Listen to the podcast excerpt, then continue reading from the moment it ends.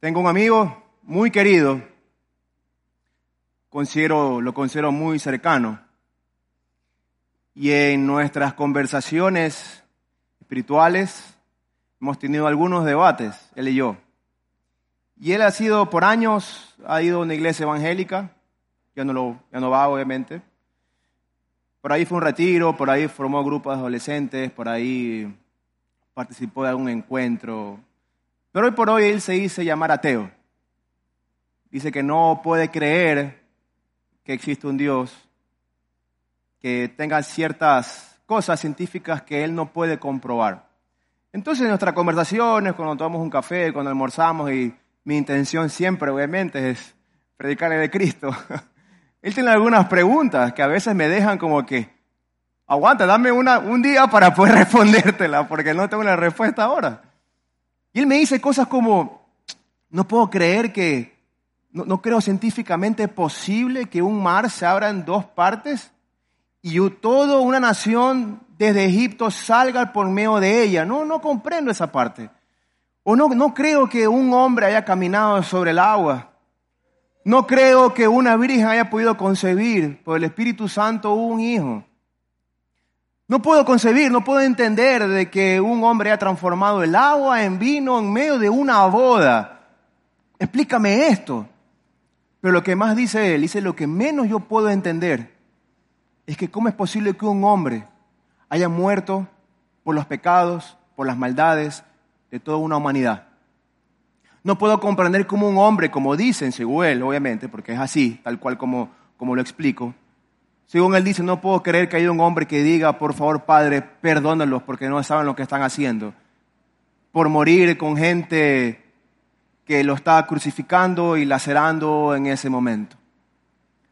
Un montón de preguntas. Y al final él me dice, cuando respondas o me respondan todas estas preguntas, yo voy a creer en tu Dios. Voy a creer en el Cristo que tú sirves, en el Cristo que tú predicas. Mientras tanto, científicamente o moralmente o etcétera, no voy a creer todavía. Obviamente, comprendo de que no tengo este, esta sensación de, se puede decir, de convencerlo. Quien convence es el Espíritu Santo, ¿verdad? Dice que nos guía a toda verdad. Dice que nos convence de justicia, de pecado, de juicio. Y hubo momentos de frustración que hay preguntas que no sé cómo responder, la verdad. Científicamente, a veces me pongo a ver libros, le pregunto a Tito, le pregunto a Andrés, oye, ¿cómo es esta movida? Más o menos, para poder responder cosas. Pero mi oración es, Señor, convéncelo a Él y convence su corazón. Que las preguntas al final llegarán a ser tan o menos importantes porque Jesús es más importante. Porque la persona de Jesús es más importante. Este caso con usted puede haber sido igual o tal vez similar. Tal vez no sea algo científico. Tal vez sea algo existencial. Y usted se pregunte, no puedo creer que exista un Dios que permite que el mal exista, como un día lo conversamos aquí en una prédica. O usted diga, tal vez cuando encuentre una respuesta por qué falleció alguien querido, allí lo voy a conocer, allí lo voy a aceptar. Y tal vez yo vengo a la iglesia y vengo a un culto como este porque me gusta cómo, cómo me tratan, me gusta esta sintonía, me gusta la música, me gusta cómo está todo bien decorado, bien estructurado. Y tal vez sea un patrón que tal vez usted y yo, y sobre todo yo y muchos de nosotros, hemos coincidido por muchísimo tiempo. Y llegar a ser solamente simpatizantes y no discípulos de Cristo que en el transcurso del tiempo es porque hemos tenido preguntas, preguntas, cuestionamientos y obstáculos, impedimentos que a nuestro corazón no nos permite acercar a Cristo. Yo le cuento un spoiler para usted antes de que se acabe esta prédica. ¿Sabe lo que es spoiler, verdad? Dígame sí o no. Spoiler es decir, escuchó, no, spoiler es decir el final de la película. Es como que vamos a ver Star Wars ahorita y yo le digo que el papá de Luke es Darth Vader. Ya, más o menos. Así que usted vio Star Wars alguna vez. Es como decirle que el Rey León se va a morir el Rey León. Va a decir, no, te por ahí capaz que uno vio algo y le dañé la película. ¿Cuál es el spoiler de hoy? Nuestra razón de ser, nuestro propósito, nuestra intención con esta serie de prédicas y sobre todo con usted es que usted tenga una relación personal con Cristo, que usted conozca a Jesús, usted se enamore de Jesús y usted se dé cuenta, se encuentre frente a frente con Él y diga las preguntas que harán para después. Quiero conocer primeramente a Cristo. Que usted se convierta en discípulo y no solamente en un asistente. Porque la iglesia no se trata solamente de llenar cultos o hacer eventos, sino de formar discípulos. ¿Me explico, verdad? Eso es un spoiler para usted y queremos llegar a, esa, a esta conclusión en esta serie de que usted tenga un Jesús personal y no solamente teórico.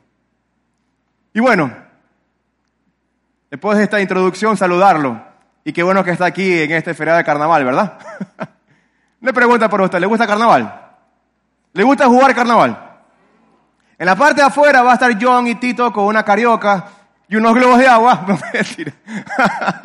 Imagínense. Pero bueno, qué bueno tenerlos aquí, los que están en la playa viéndonos de YouTube. Bendito sea el Señor para ustedes, los envidiamos. qué gusto verlos y estar aquí con ustedes. Así que mi idea para ustedes es que este saludo a la persona que está a su lado y dígale bienvenido también, o atrás también, bienvenido. Qué bueno que estés aquí. Bienvenido, bienvenida. Rompamos un poquito el hielo. Qué bueno que estés aquí, qué chévere. Si vas a hacer algo más tarde, me invitas. será chévere, será chévere. Muy bien. Preguntas. Y entre todo esto, como la semana pasada vimos un poquito con, también con Tito, los adultos se convierten al cristianismo generalmente, no lo hacen por superar impedimentos. Usualmente lo hacen porque ocurre algo que minimiza estos obstáculos. Básicamente es porque gente como usted, tal vez que rodea, en este caso, en esta, en esta reunión, normalmente es gente que a pesar de sus impedimentos, a pesar de tal vez los juicios que podrá tener su familia, yo lo tuve, por ejemplo, de mi padre.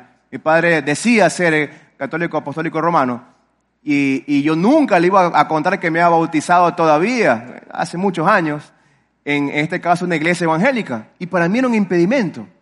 Para mí no, no le puedo decir que me bautizó todavía, no le puedo decir que todavía soy cristiano, no le puedo decir que estoy estudiando el seminario, no le puedo decir todavía porque mi padre me va a recontracarretar. Y la verdad es que más importante de esto es conocer la persona de Cristo, en cosas como estas minúsculas, o en cosas como las que le comenté de mi amigo, que son científicas, o en cosas también morales, en cosas de la vida común, que a veces parecen impedimentos para nosotros para acercarnos a Jesús tenga en cuenta que siempre va a haber algo, un evento y por supuesto una persona que pueda minimizar todas nuestras preguntas, que pueda minimizar todo aquello que usted y yo tengamos como obstáculo para conocer a Cristo. Básicamente que todas nuestras preguntas y impedimentos, obstáculos, están en una balanza y acá hay otra balanza en la cual está Cristo.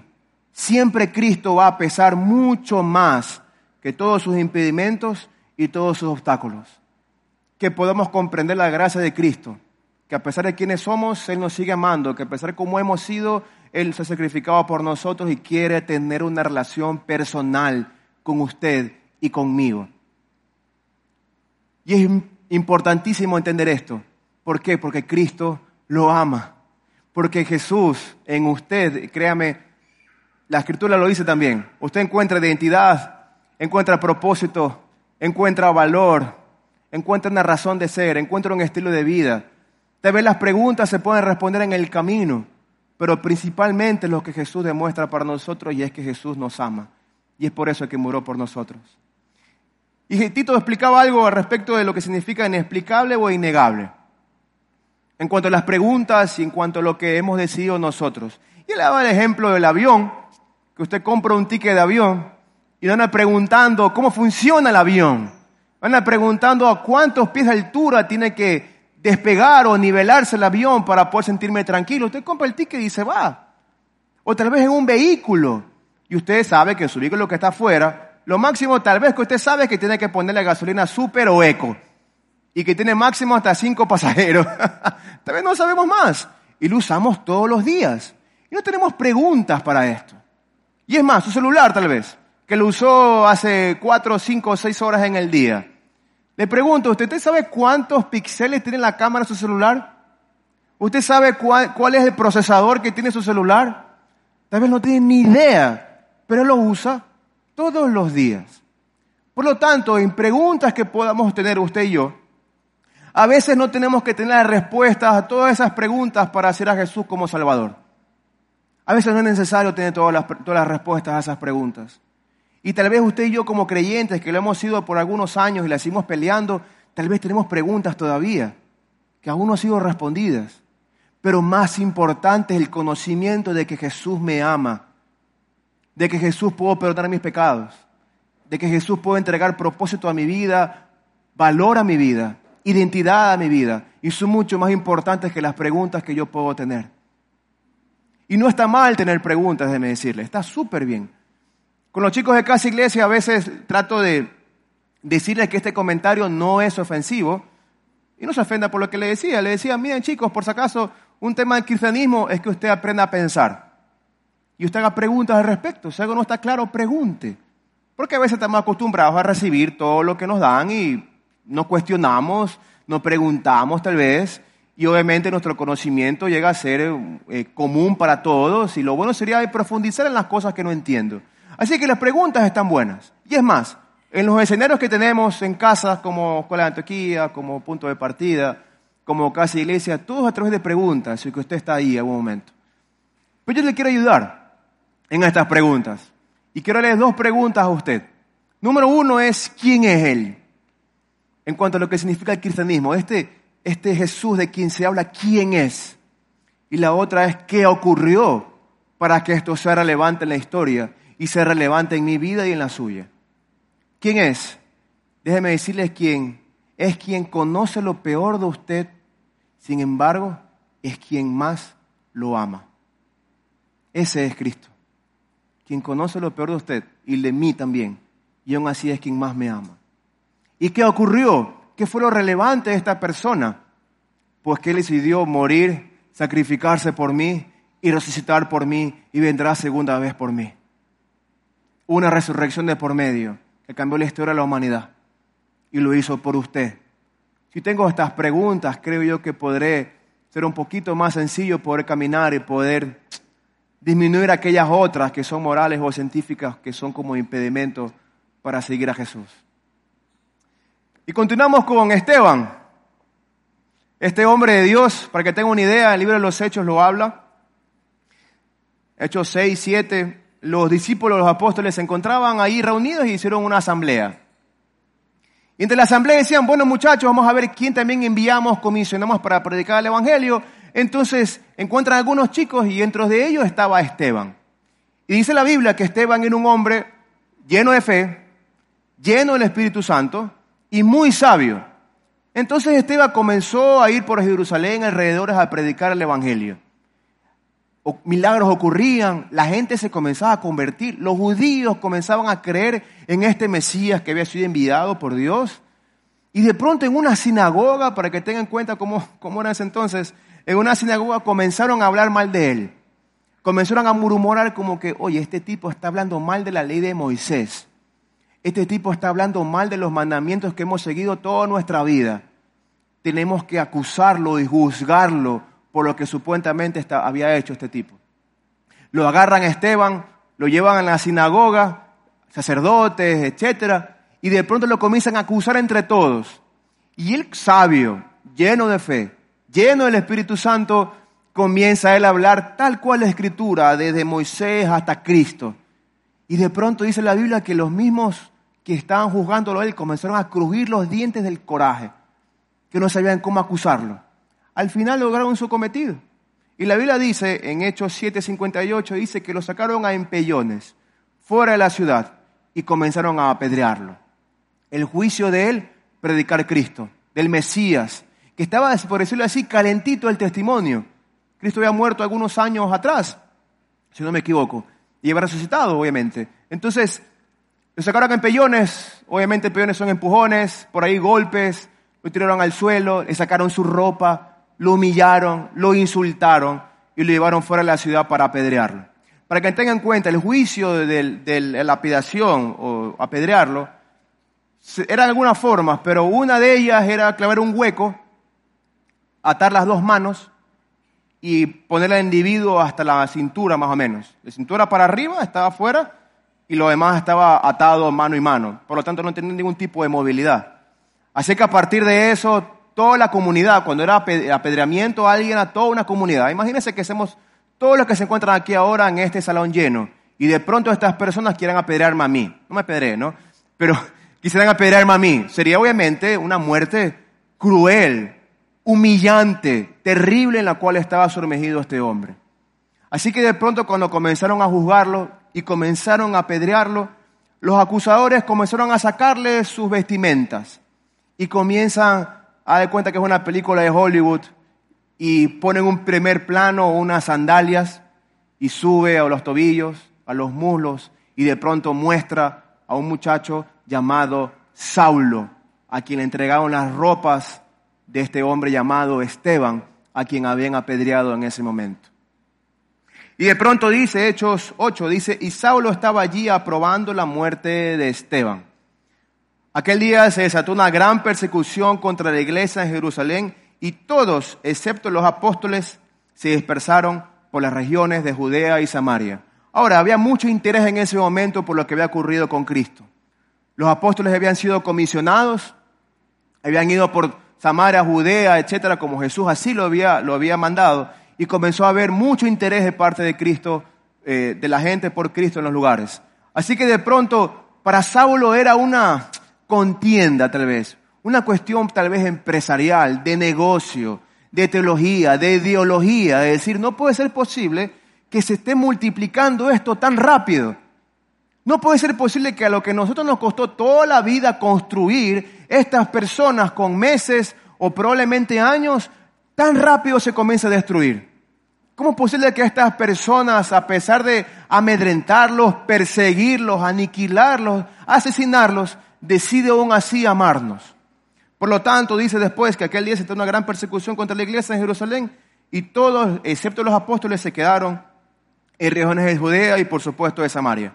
Dice el versículo 9, 1 al 2, mientras tanto Saulo, respirando aún amenazas de muerte contra los discípulos del Señor, se presentó al sumo sacerdote. Es decir, este hombre sanguinario, porque era así, no estaba todavía satisfecho de ver morir a un hombre una de las maneras más feas en el mundo, de que todo el mundo te apedree, de que todos te, o, más que todo, ver sangre, y probablemente las ropas de, de este hombre estaban llenas de sangre también aún no estaba satisfecho. ¿Qué tipo de corazón sería entonces la de este hombre? Haz de cuenta como, yo creo que es una buena serie de Netflix. como eh, están de moda las películas de los asesinos, pero no. este tipo, sin satisfacción todavía, comenzó a decir, ¿y sabes qué? Podemos hacer una masacre todavía, porque estos tipos se están comenzando a multiplicar. Y si no los matamos enseguida, esta ideología, esto que está agolpando nuestra fe, nuestras ganancias también como judíos, algún momento va a dejar de estar presente y es mejor no tomar esos riesgos. Y dice él que se tomó la molestia, este hombre llamado Saulo, la molestia de ir, en este caso, hacia los sacerdotes y pidió cartas de extradición para las sinagogas de Damasco. Se encontraba en Judea, Judea hasta aquí, Damasco está más arriba, está a unos cientos, cientos de kilómetros más o menos. Entonces, obviamente, los sacerdotes dicen, ¿sabes qué? Mire, yo quiero entrar a otras sinagogas que no conozco, que no me corresponden. Deme la autorización para entrar a las sinagogas. Y si hay cristianos allí que están confesando al Mesías, yo con mi equipo los vamos a torturar y vamos a hacer que nieguen su fe. Vamos a pisotearlos. Vamos a hacer que lloren. Vamos a encontrar mujeres, vamos a encontrar hombres, vamos a encontrar niños y a todos de ellos los vamos a pulverizar. Y por eso dice que tenía intención de encontrar y llevarse presos a Jerusalén a todos los que pertenecían al camino. Básicamente a los creyentes, a los discípulos. Así les decían a los discípulos. Fueran hombres o fueran mujeres. Yo te pregunto a ti, ¿qué posibilidad hay que un hombre como él, sanguinario, asesino. O sea, básicamente no, no, no lo estaban pagando solamente por eso. Era un corazón completamente lleno de maldad. ¿Qué probabilidades hay de que este hombre se convierta al cristianismo? ¿Qué probabilidades hay de que este hombre después de un tiempo comience a predicar de Cristo? ¿Qué probabilidades hay? Es como que tú digas una vez y tengas en tu cabeza a un hombre en la cual tú creas que sea cruel, a un comunista, tal vez, de izquierda o probablemente en cualquier parte del mundo, que ha hecho un montón de cosas malas, ha asesinado gente, etcétera, ha sido perseguidor de gente, etcétera, que esa persona sanguinaria después hable acerca de la paz. Que persiga y después ame, que maldiga y después bendiga. ¿Cuántas probabilidades? Yo creo que es 0% de probabilidad humana de que una persona se pueda cambiar como tal. Pero ahí está básicamente como yo le hablaba al principio. Cuando un amigo tiene preguntas que no puedo responder a veces, Espíritu Santo, tú convences a la gente, no yo, de justicia, pecado, de juicio. Tú guías a la gente hacia la verdad que es Cristo. Ayúdanos a guiar a esta gente hacia allá entonces. Y de pronto este hombre Pablo, en Hechos 9, 3 y 4 dice, en el viaje sucedió acercarse a Damasco.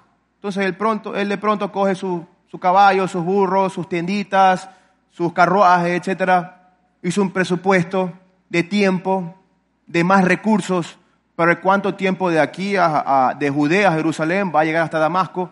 Y de pronto en el camino, una luz del cielo relampagueó de repente a su alrededor. Dice que él cayó al suelo y oyó una voz que le decía, Saulo, Saulo, ¿por qué me persigues? ¿Quién eres, Señor? preguntó él. Yo soy Jesús, a quien tú persigues, le contestó la voz. Tal vez en trato de especular santamente. Este hombre, Saulo, que obviamente es Pablo, que es un nombre romano, el hombre que escribió la mayoría del Nuevo Testamento, Hemos tenido un montón de enseñanzas a través de su inspiración divina que está plasmada en la escritura para con nosotros. Fue que abrió un montón de iglesias en África, en Asia y Europa. Fue quien pudo debatir y pudo ser siervo de Dios ante los sacerdotes, ante, ante también los gobernantes, ante chicos, mujeres, hombres. Esta persona que fue un sanguinario después se convirtió al cristianismo. Y creo yo, en mi opinión, creo que no hubo un hombre como él que haya propagado el Evangelio tanto como esta persona, como lo es Pablo o antes llamado Saulo. Pero tal vez en su cabeza especulo y digo en esta pregunta, yo no te persigo a ti, yo persigo una ideología, yo persigo es una teoría, yo persigo algo que tal vez nos persiga a nosotros en nuestra economía. Por eso la pregunta de Pablo o Saulo es, ¿quién eres, Señor? Y básicamente para ti es lo mismo. Porque si tienes preguntas también al respecto del cristianismo, tal vez las cosas no sean contra la ciencia, como mi amigo, o tal vez no sea contra la moral o contra la parte existencial. Es algo personal. Jesús no va solamente a tocar la puerta de tu vida, no va a abrazarte, a darte la mano, solamente para responder tus preguntas más bien va por ti porque le interesas tú y las respuestas vendrán en su momento. Primeramente tu alma, la sanidad de tu vida, la sanidad de tus pensamientos, que encuentres valor también, encuentres propósito y tu identidad dentro de lo que significa el cristianismo. Y es por eso que Jesús le dice, me persigues a mí, porque esto lo que tú estás haciendo es personal. Lo que pasa en tu interior, Saulo, todo este deseo de asesinatos, toda la sangre que ha corrido por tus manos, no son cuestiones solamente ideológicas, no son cuestiones solamente científicas, se te pasa a ti un momento. No son cuestiones de preguntar por qué falleció esta persona cuando le pedía a Dios que no fallezca, por favor. No solamente pensar en por qué perdí el trabajo cuando le pide a Dios que no me lo quite, por favor. Va mucho más allá de esto. Entender que Cristo es mucho más importante que la respuesta que usted y yo estamos buscando. Es personal. Y por eso le decía a un principio cuál es el, objetivo, el spoiler de esta prédica. Es que usted conozca a Cristo personalmente. Y a su tiempo usted pueda contar las respuestas a todas sus preguntas. Pero cuando usted lo conozca y usted comprenda qué significa la gracia de Cristo, encontrará y entenderá que las preguntas en un momento llegarán a ser relevantes porque Él es mucho más relevante para usted y la historia. ¿Me explico, verdad? Hechos 9, 6 le dice esta voz, que era Cristo, levántate y entra en la ciudad, que allí se te dirá lo que tienes que hacer. Wow, de, momento ya Dios le entregó un propósito a este hombre llamado Saulo. Y los siguientes versículos, en el contexto, un hombre de Dios, un discípulo de Cristo, Ananías, orando en el Señor, Dios le comienza a decir, ¿sabes qué? Va a llegar un hombre que está ciego, que se llama Saulo, para que por favor lo atiendas. Entonces Ananías responde a, esta, a este llamado de parte de Dios y dice, Señor, yo he oído hablar de mucho de ese hombre y de todo el mal que ha causado a tus santos en Jerusalén. Señor, ¿cómo quieres que yo pueda estar frente a una persona que tal vez haya matado a mis amigos? Que haya matado a gente que yo tal vez algún día conocí. Damasco está a cientos de kilómetros de Jerusalén. Y el chisme llegó hasta allá. Es porque este hombre era recontra que famoso. Era recontra que relevante para el judío. Pero después dice, y ahora lo tenemos aquí, autorizado por los jefes sacerdotes para llevarse presos a todos los que invocan tu nombre. Dios, las probabilidades de que este hombre diga la verdad, Señor, son, son nulas. Las probabilidades de que este hombre alguna vez pueda decir que tú eres el Señor son nulas, Señor. Las probabilidades de que este joven deje las drogas para acercarse a Cristo son nulas. Las probabilidades de que esta mujer deje la promiscuidad son nulas. Las probabilidades de que este político corrupto deje la corrupción para acercarse a Cristo son nulas porque toda su vida ha sido así. Pero de pronto dice, ve, insiste el Señor, porque ese hombre es mi instrumento escogido para dar a conocer mi nombre, tanto a las naciones y a sus reyes como al pueblo de Israel. Las probabilidades son cero para este hombre llamado Saulo, que se convierta al cristianismo. Y tal vez sea el testimonio suyo de un hijo amado, de un hermano amado. Las probabilidades de que mi amigo, que comenzaba en principio, en la parte científica o común, son cero. Porque tal no tengo respuesta a todas sus preguntas. Pero no me corresponde a mí. Esto es un tema personal entre Dios y la humanidad. Y por eso decidió entregar a su Hijo Jesucristo para morir por nosotros por lo tanto, así como este hombre Pablo, o alguien que usted ama, alguien por lo cual usted está orando, un hijo, una persona amada, un esposo, una esposa, etc. Créeme, las probabilidades comunes, comunes o para nosotros en nuestra cabeza son cero. Pero para Dios puede ser un 100% dentro de su voluntad. Instrumento escogido para conocer mi nombre, tanto a las naciones y a sus reyes como al pueblo de Israel. Dice después que al instante cayó los ojos de Saulo algo como escamas y recobró la vista porque estaba ciego y con toda la luz que vio se levantó y fue bautizado.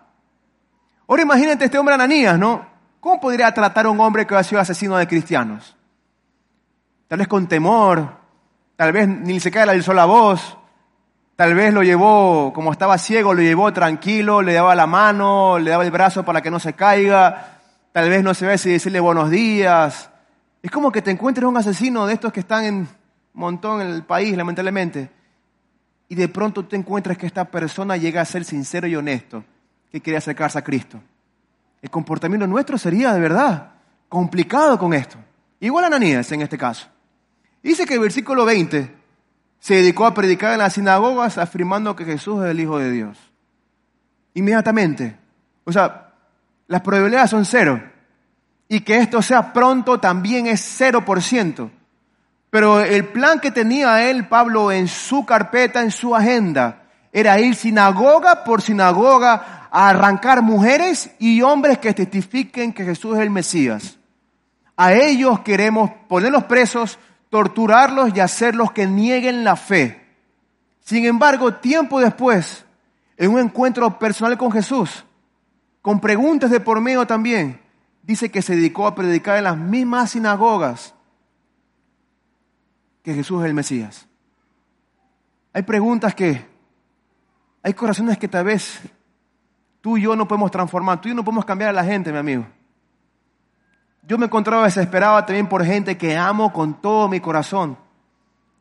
Familia, amigos, etcétera, y que, que niegan a Dios reniegan de Dios también, que no quieren saber nada de lo que significa la iglesia.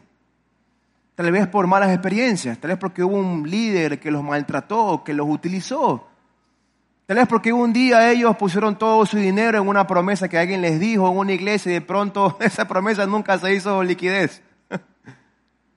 Y dijo, esto no es para mí y no me voy nunca más. Y encontramos cero probabilidad de gente que amamos. Pero es mi esperanza de que el Espíritu Santo, así como convence a un hombre como este, pueda convencer a un hombre como usted, o una mujer como usted, o la gente que usted ama. Cuando usted y yo predicamos aún así de Cristo con nuestra boca y nuestro estilo de vida. Y de pronto mientras predicaba, tal vez su semblante cambió. Tal vez no fruncía las cejas buscando cristianos, tal vez ya no, tal vez estaba lleno de gozo, tal vez sonreía un poco, y dice que todos le oían, se quedaban asombrados. Pero si yo escuché de él, yo lo vi alguna vez a él, cómo arrastraba a los jóvenes, a los chicos y a las mujeres para asesinarlos. Y nieguen de Dios. Y ahora, dice que se preguntaban, ¿no es este que Jerusalén perseguía a muerte los que invocan su nombre? A muerte. No los perseguía para cobrar dinero. No los perseguía solamente para preguntar cómo estaban o para renegar en contra de ellos, los perseguía hasta morir. Hablamos de un asesino como tal. ¿Y sabes qué lo peor de todo? No era un asesino, eh, se puede decir, escabullido, era un asesino autorizado. Acuérdense que tenía un documento para ir sinagoga por sinagoga, que era el lugar donde se reunían los judíos a leer las escrituras, sinagoga por sinagoga para asesinar gente. Tenía autorización para eso. Política la tenía. Tiene firma, sello, marca de agua, notarizado todo para poder hacer lo que le convenga en medio de su maldad. Y dice, ¿y no ha venido aquí a llevar los presos y entregarlos a los jefes, los sacerdotes? ¿Cómo es esto posible?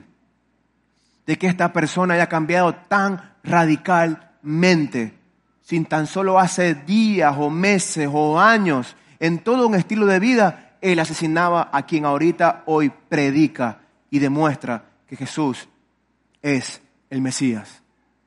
Pero dice Pablo, cobraba cada vez más fuerza.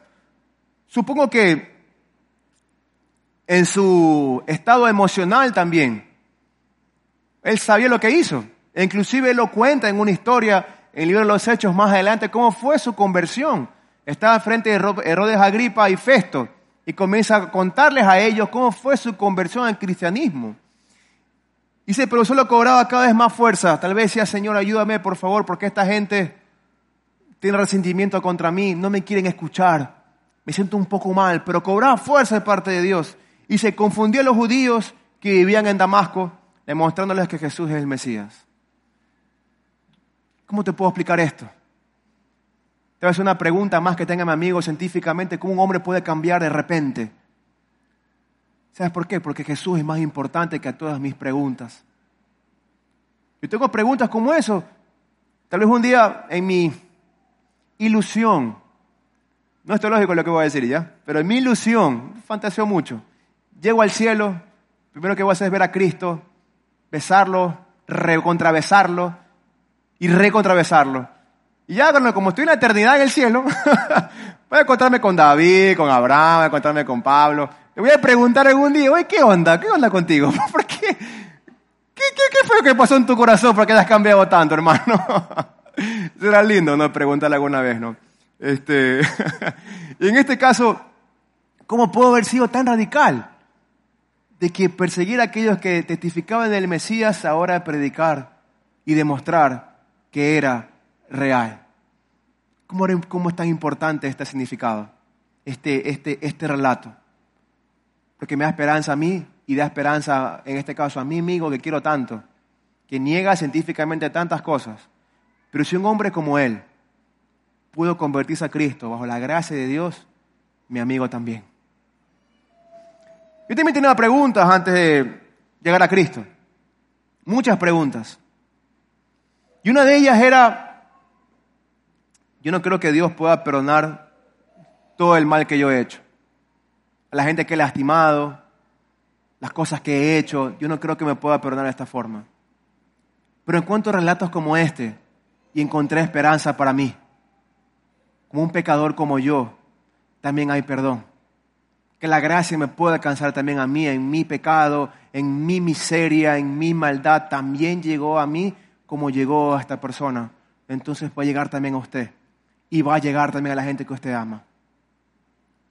Versículo 26. De pronto, Pablo, Saulo, Pablo, su nombre romano, le decía, estaba en Damasco, ¿verdad? Viaja de nuevo a Jerusalén. Así como que esta parte de la película es genial, porque estaba en Jerusalén donde buscó el documento para perseguir a los cristianos. Y de pronto estaban los apóstoles también ahí, los discípulos.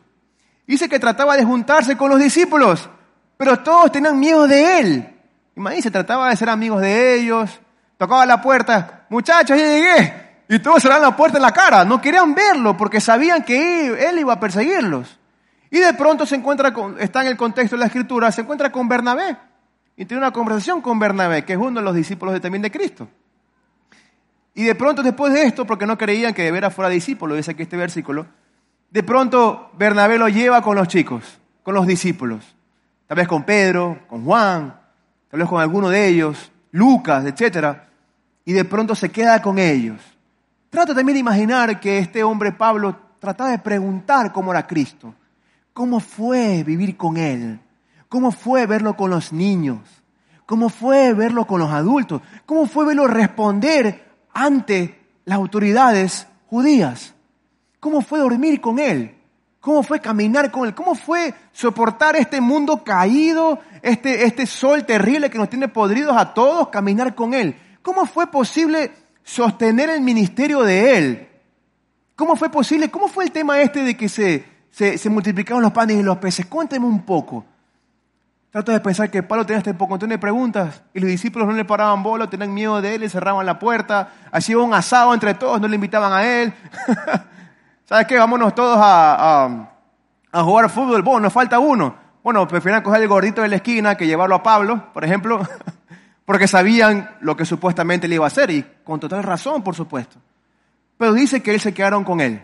Dice el versículo 28, así que se quedó con ellos y andaba por todas partes en Jerusalén hablando abiertamente en el nombre del Señor. Jerusalén, Judea, donde todos sabían quién era. Acuérdese de que Ananías estaba en Damasco y hasta Damasco llegó el testimonio de esta persona.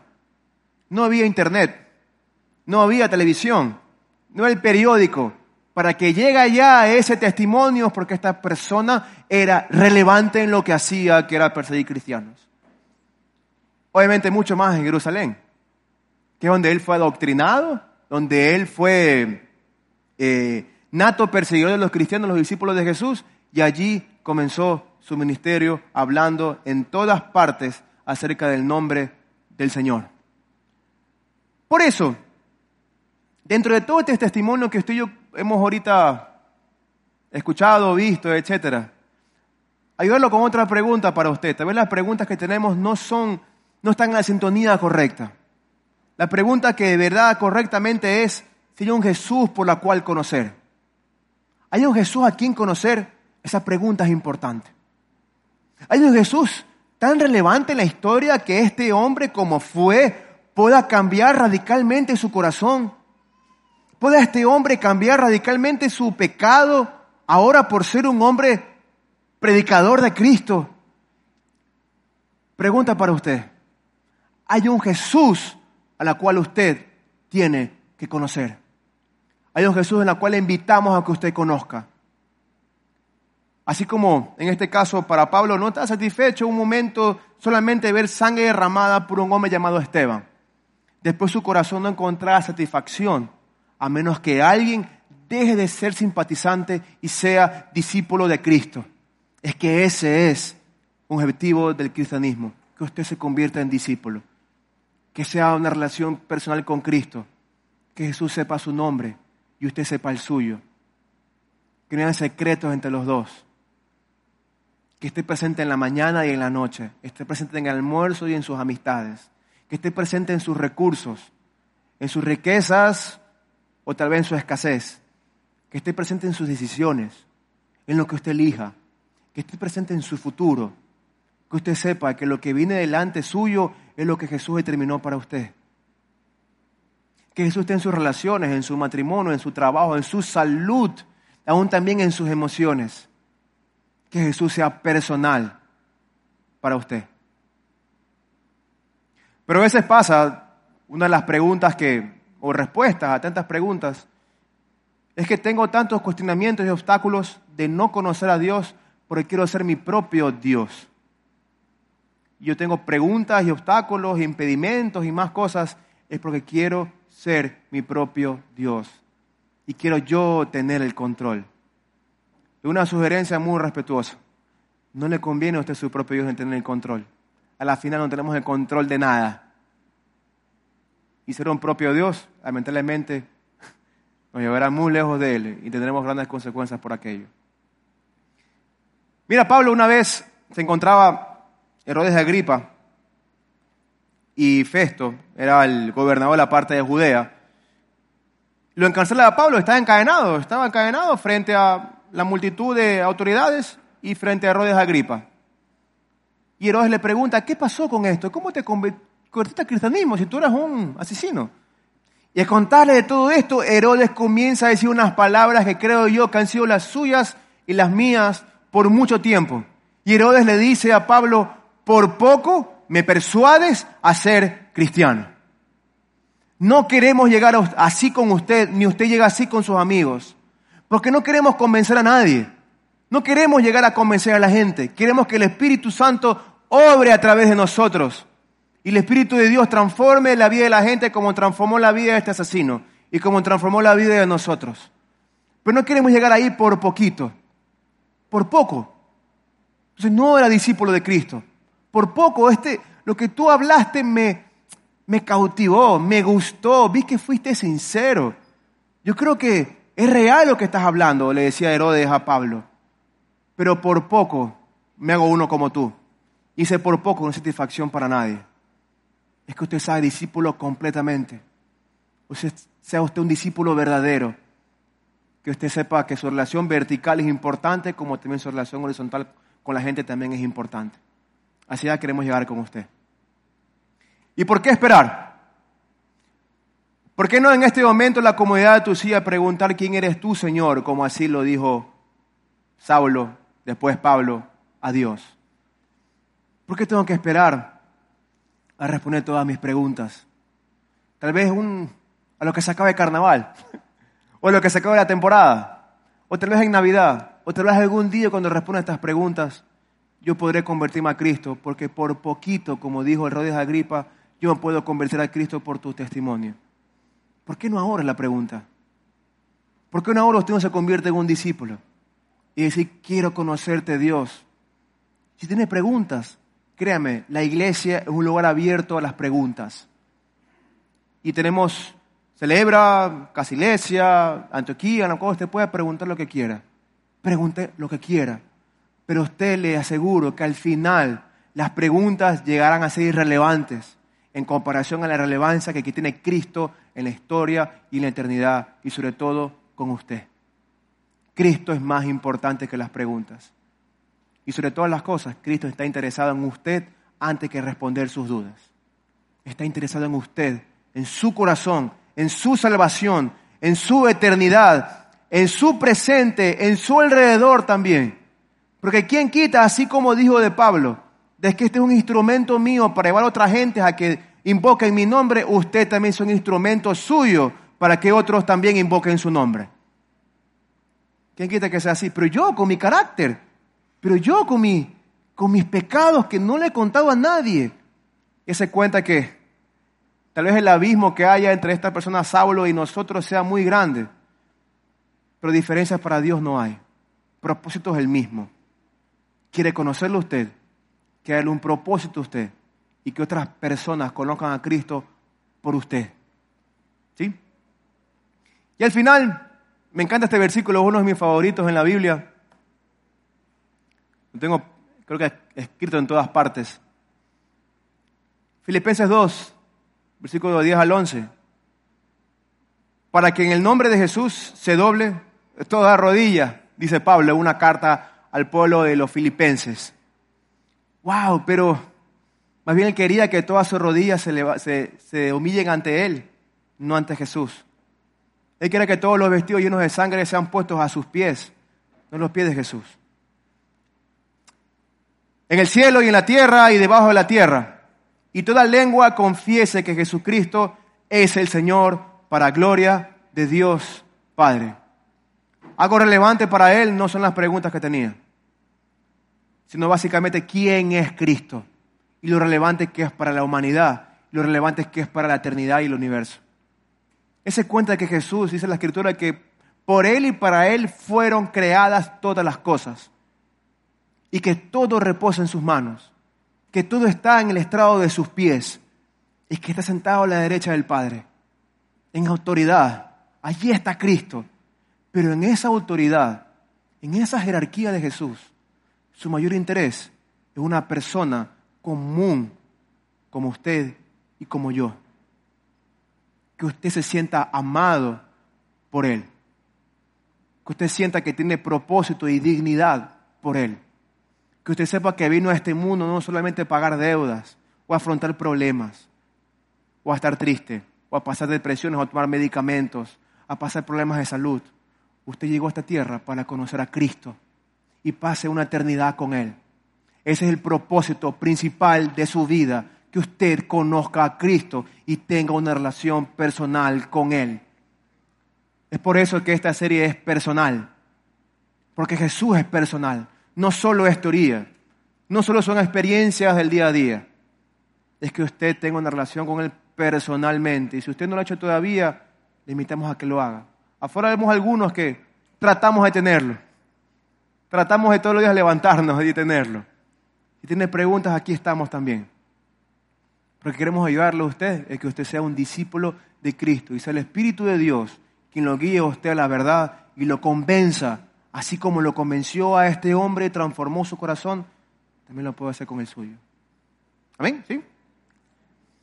Última frase dice, Dios, quiero conocerte a ti, más de lo que deseo tener respuestas a mis preguntas. ¿Quién puede decir esto? ¿Quién de ustedes puede decir esto? Dios, quiero conocerte a ti, más de lo que deseo tener respuestas a mis preguntas. Yo todavía tengo preguntas, me decirle, le contaba. Pero principalmente y más relevante es Cristo. Cristo es más importante. Cristo es más relevante. ¿Y sabe qué? Usted es más relevante para Cristo. Por eso Jesucristo fue anunciado muchos años antes de que Él nazca. Y nació. Y estuvo en esta tierra. Y en medio de ese nació y venía de la tierra, dice también Filipenses, de que estaba en el cielo y no tuvo cosa que aferrarse ni al trono ni al coro de los ángeles. Él decía, yo tengo que ir. Dice que no tuvo cosa que aferrarse y vino a ser en condición de hombre, como nosotros, con carne y hueso, con tiempo y espacio, con persecución, con sed, con calor, con necesidades que usted y yo también tenemos, siendo 100% hombre y 100% Dios, siendo forma de siervo, para que en Él se doble toda rodilla, porque fue obediente hasta la muerte y muerte de cruz, y todo el universo y todas las personas puedan alabar a Cristo. Obviamente, este conocimiento compartimos con usted. Y nuestra oración es que el Espíritu Santo a usted lo convenza. Vamos a hacer las mejores audiovisuales, vamos a hacer las mejores posiciones. Hay gente mejor que yo, mejor que nosotros en, en explicar todo esto. Pero en quien lo va a convencer a usted va a ser el Espíritu Santo. Y rogamos a Dios por eso. Porque no queremos llenar iglesias, queremos formar discípulos. Y si hay una forma de que este país, ciudad pueda ser impactada es formando discípulos. ¿Por qué? Porque así Jesús lo hizo, ¿verdad? En la historia hubo un asesino menos. Hubieron muchos asesinos menos. Hubo muchos asesinos menos por la conversión de este hombre. ¿Cómo no también en nuestra tierra? Habrá menos gente que quiere hacer el mal porque usted y yo estamos decididos a compartir quién es Cristo gracias a que el Espíritu Santo está en nosotros y la verdad está en nosotros, y usted y yo hemos decidido dejar las preguntas a un lado, que su tiempo se podrán resolver, solamente porque Jesús es más importante que otras cosas. Jesús es más importante que la riqueza, eso es más importante que el dinero, eso es más importante que la reputación, más importante que su círculo social, más importante que lo que la gente pueda pensar de usted, que lo que la gente lo pueda juzgar. No, ¿qué van a decir de mí si yo me van a decir que yo era ebrio yo ahora soy cristiano? Acuérdese de Pablo, acuérdese de Saulo. ¿No es este que perseguía a todas las sinagogas e iglesias para asesinarlos y era predica de Cristo? No importa, dice que él cobraba fuerza y continuaba predicando. Cuando llegue a usted ese momento, y espero que sea hoy, por favor, ¿por qué no hoy? Piense un hombre como él. ¿Qué importa lo que la gente diga? ¿Qué importa la opinión de otras personas? Lo que, la opinión de Jesús para usted es que usted es un instrumento suyo y usted lleve también a ser discípulos, que hagan discípulos, así como Jesús lo hizo con nosotros. ¿Ven? Póngase de pie, por favor.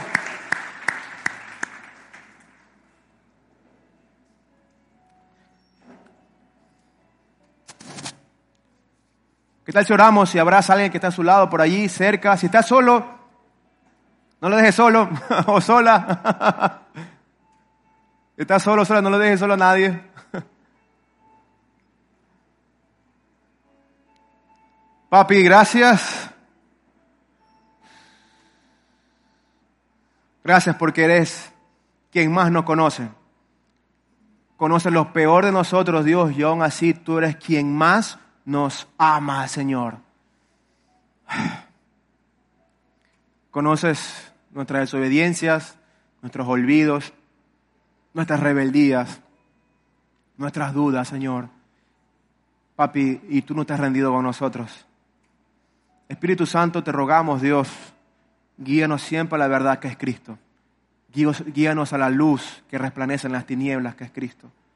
Ayúdanos, Dios, que nuestro corazón sea transformado también, así como fue transformado este hombre, Padre. Te rogamos, Señor, que la verdad tuya sea sembrar nuestros corazones y dé fruto. Te lo rogamos, Señor. Papito, gracias por el sacrificio de Cristo en la cruz, por nuestras vidas.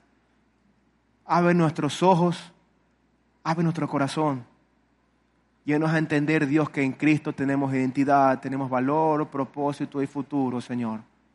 Jesús, gracias. Si tenemos preguntas, Señor, entendemos que tú eres más importante que todas ellas y que en su momento se podrán responder. Pero ayúdanos a comprender lo relevante que eres para el universo y lo relevante que somos para ti, Señor, para caminar contigo, que otras personas también te conozcan, Señor. Gracias por mis hermanos que están aquí presentes, Señor, se han dado cita para escucharte a ti, papi, hoy. Guíelos, papi, líbralos de todo mal, Señor y que tu Espíritu Santo siempre los convenza los lleve a toda verdad, Señor. En el nombre de Jesús, amén y amén.